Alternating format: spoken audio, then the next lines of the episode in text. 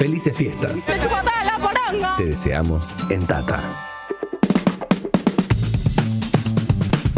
Amigos, muchísimo calor en el día de hoy. Ténganlo en cuenta si van a salir. Eh, hoy es un día igual para quedarse en casa. Para manguerearse y no mucho más que eso. ojalá. Eh, usar el aire y todo ese tipo de cosas.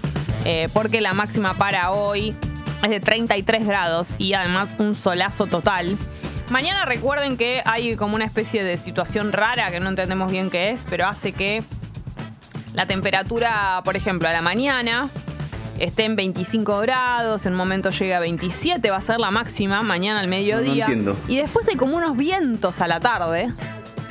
Directamente el pronóstico te tira se va el sol y hay viento, mucho viento. Sí, no, me quiero y baja la temperatura a 23 grados, más o menos a la nochecita. Así que vamos a tener una noche del 31 si estás eligiendo tu outfit. Dale.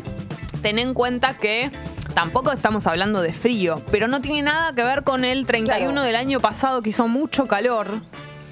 Eh, va a ser un 31 agradable, ¿no? Con viento, agradable. ¿Qué sé yo? Si sos una persona, por ejemplo, yo Vos. me pondría, me llevaría como una, una chaqueta. La chaqueta. Qué incómoda la palabra chaqueta, Dios Fea. mío. Eh, pero bueno, no voy a andar ahí toda desnuda. No es un, un 31 que vas a tener calor en la calle a la noche. Eso digo. Vamos Así que con algunas noticias del día de la fecha, ¿les parece? Pero sí. Chicos, último día del año en el que cuento noticias. Último día del año en el que Tremendo. trabajo. ¿Qué no, sentís? mentira, el lunes tengo que trabajar también. No acá, pero a la tarde sí, porque no sé. Bueno, eh, la noticia que surgió el día de ayer, que nos enteramos el día de ayer alrededor de las 4 de la tarde, es que falleció Pelé. Eh, esto eh, venía desde el 30 de noviembre porque eh, lo habían internado alrededor de esa fecha. De hecho, durante lo que fue gran parte del Mundial, eh, Pelé estuvo internado eh, y falleció el día de ayer a sus 82 años por derivaciones y complicaciones de un cáncer que padecía hace tiempo. Pelé, obviamente, es un símbolo del fútbol a nivel mundial, como lo fue Diego Armando Maradona. Y de hecho fallece un, par de años después que él eh, es triple campeón mundial, ganó tres veces la Copa del Mundo, 1958, 1962 y 1970.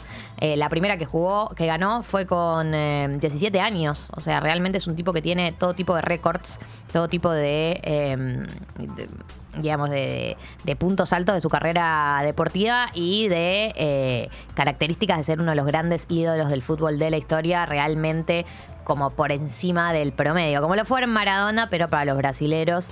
Eh, y eh, también era el, eh, el último que quedaba vivo de toda la lo que no sé, Di Stefano, Maradona, como toda una generación de ídolos, era el último que quedaba vivo. Bueno, la verdad es que para toda la gente que es fanática del fútbol, una pérdida terrible. Y esto nos lo enteramos el día de ayer. Ahora yendo un poco más a eh, la agenda nacional. eh, arranca el día de hoy, ¿sabes qué arranca? ¿Qué? Arranca el juicio contra los rugbyers acusados de matar a Fernando Báez Sosa. ¿Se acuerdan? Hace tres años, en el verano de. Verano de. 2020, En nos enterábamos de la noticia de que un grupo de rugbyers a la salida de un boliche había agredido a Fernando Baez Sosa. Eh, la- lo habían agarrado entre todos y, bueno, hubo videos, hemos visto todo tipo de imágenes en donde le pegan trompadas, le pegan patadas, le dan básicamente hasta que se muere. Eh, este grupo de rugbyers fueron acusados, son ocho en total y están imputados por el delito de homicidio grabado por alevosía y premeditación de dos o más personas. Pueden llegar a recibir una condena a prisión perpetua. Hay que ver también cómo van a distribuir las, responsabilidades, ¿no? Porque hay algunos que están más complicados que otros, como por ejemplo los hermanos Pertosi, no sé si se acuerdan, eh, que están en los videos, se ven en los videos pegándole. Eh, tenemos lo- los nombres de los imputados son Máximo Thompson, Blas Sinali, los hermanos Luciano y Ciro Pertosi, el primo de ambos, Lucas Pertosi, Aiton Violas, Enzo Comelli y Matías Benicelli. Estos son los nombres del grupo de imputados. Había un imputado más que ellos lo habían involucrado, no sé si se acuerdan, un Sí. pibe que era del grupo, no era del grupo, pero que lo habían nombrado como, y ni siquiera había estado ahí, digo, para que. Y esto fue después de cometer el asesinato. O sea, son pibes que no tienen ningún tipo de escrúpulo, un delito terrible. Ah, o sea, no tienen todos la. Yo creí que todos tenían la misma condena. Yo, eh, eso lo sabemos, lo vamos a saber Ah. cuando esté la condena. Hoy arranca el juicio. A veces a algunos eh, le dan más condena que a otro dependiendo de la responsabilidad que creen que tuvieron. Pero están presos ahora igual. Sí, están presos. Eh, son todos de Zárate, son todos compañeros de un club de rugby, todos tienen entre 20 y 22 años y eh, Fernando de Sosa fue asesinado a los 18. Hoy escuchaba un dato que no me acordaba con el paso del tiempo, lo escuchaba Federico Fassbender, que está reinvolucrado con el caso, Sí. que uno tiene la fantasía de que porque eran rugbyers, eran como chetos y como de clase alta, los pibes que lo mataron a, a Fernando Baez Sosa, y no. Eran de familias eh, humildes también. O sea, es como que él, él explicaba que el rugby eh, es de chetos o de, o de mm, familias de clase más alta. En Capital pasa eso. Pero que en la provincia de Buenos Aires es un deporte bastante Sí, sí, popular. y en el que no- interior del país claro, también. Entonces, como que la fantasía de el cheto versus eh, el, el chico de clase baja, no, era como las familias eran humildes todas. Claro. Eh, no, está bueno ese dato. que- que- o sea, creo que la conversación que se tuvo en ese momento y que, que- que- que creo que la atraviesa es un poco qué es lo que pasa en los clubes de rugby con respecto a cómo se construyen ahí las masculinidades, los grupos de pibes, la violencia, los supuestos valores que se enseñan, ¿no? Como que todo lo que uno sabe, las cosas que le llegaron, todos los que conocemos gente que formó parte de clubes de rugby, sabe que el clima que se vive, más allá del deporte, incluso fuera del deporte, en el vestuario, en lo que es las eh, las llamadas. Sí, eh, la- como el derecho de piso, el Sí, el derecho de piso no cuando uno pasa sí. primera, digo, todo eso está todo Sí. atravesado por eh, una violencia muy fuerte. Y bueno, la verdad es que, eh, bueno, fue un, un- un crimen que fue muy importante para, para la Argentina eh, y que, bueno, vamos, arranca el día de hoy el juicio, ¿no? Recién empiezan el juicio, lo que significa es, eh, van a ver todas las declaraciones, testimonios, digo, vamos a tener todavía un tiempo por delante. El lunes se va a hacer la primera de 22 jornadas de debate y ojalá se pueda hacer justicia y ojalá a estos pibes lo condenen porque la verdad que son tremendos hijos de puta. Eh, entre otro orden de cosas, en otro orden de cosas, tenemos una noticia que es la renuncia de Victoria Donda al INADI. Se fue, eh, había asumido en el diciembre del 2019, cuando Alberto Fernández llegó a la presidencia. La verdad que su gestión, la gestión de Victoria Donda, no ha sido la gestión eh, más alabada del gobierno de Alberto Fernández. Sí es que existe alguna gestión dentro del gobierno de Alberto Fernández que haya sido alabada, pero la verdad es que estuvo atravesada por bastantes complejidades y bastantes polémicas, entre ellas lo que fue ese audio que se filtró, no sé si se acuerdan, de la que era la empleada doméstica que trabajaba con Victoria Donda. Eh, y eh, bueno, eh, la verdad es que ha tenido varias polémicas, pero la que renuncia es ella. Dijo que se cierra un ciclo, dijo que eh, no va a renovar, dijo que desde hace un mes está transitando los juicios eh, de lesa humanidad cometidos por el secuestrador y torturador de sus padres, responsables de su desaparición y de que ella haya nacido en la ESMA. Eh, que es un proceso que le recuerda quién es, su identidad personal y política, y que en ese marco eh, decide cerrar su etapa en el INADI, convencida de que las responsabilidades institucionales son etapas de un camino más extenso. Seguiré militando en el frente de todos por la sociedad libre, justa e igualitaria con la que soñamos y sobre todo merecemos.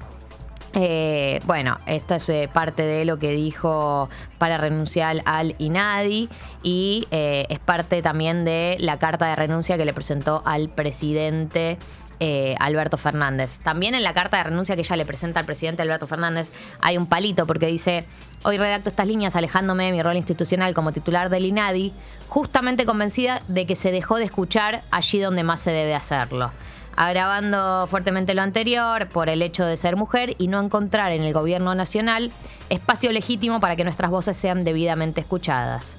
¿No? Esto es algo de lo que dice la carta de renuncia, o sea, se va pegándole un palo, ya a esta altura igual con la cantidad de palos que le vean a Alberto Fernández por día, Sí. eh, es casi menor. Pero bueno, Victoria Donda se va del INADI, todavía no sabemos quién la va a reemplazar, o por lo menos oficialmente no hubo ningún anuncio.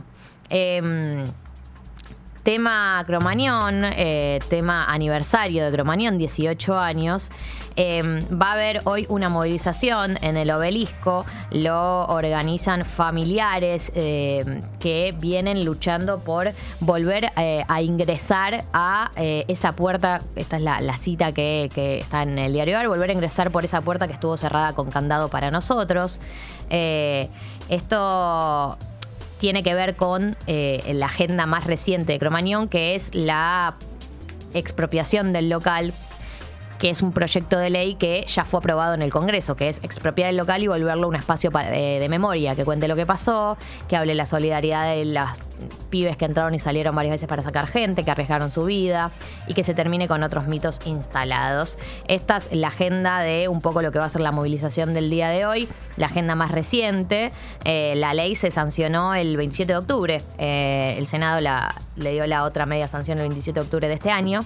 Eh, así que la, la, idea a partir de ahora es justamente esa, expropiar Cromañón y convertirlo en un espacio para la memoria. Esa es un poco la agenda a 18 años de eh, la tragedia, una de las tragedias que ha marcado a la sociedad argentina y una generación en particular del 30 de diciembre del 2004.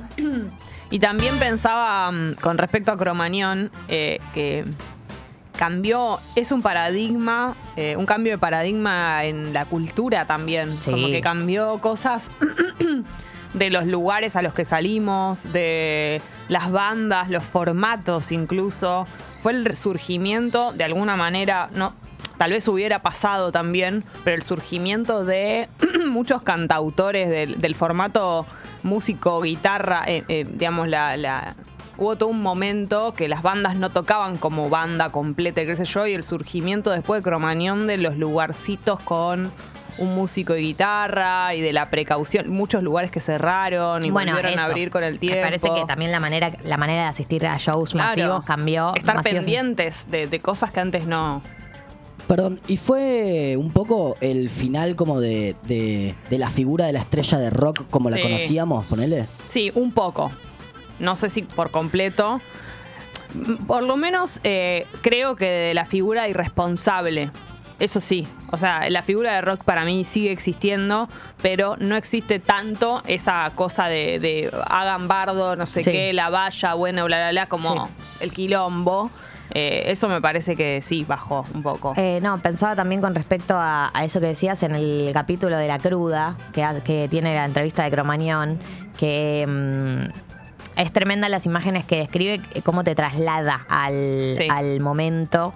Eh, nada, pensaba en eso. Pensó, a veces cuando pienso en Cromañón, pienso en las imágenes que se me generaron escuchando el testimonio de lo que las imágenes que cuenta que vio y que vivió a su alrededor y la desesperación. Sí, eh, sí cuando pensás en cosas de la época, en, qué situación estabas. Yo, además, vivo muy cerca de Cromañón y escuchaba la sirena. O sea, me acuerdo el momento de darme cuenta, ir a la habitación de mi vieja y decirle, che, está pasando algo porque estamos, o sea, momento. algo está pasando, ¿viste? Cuando decís, mm, era mucho de golpe.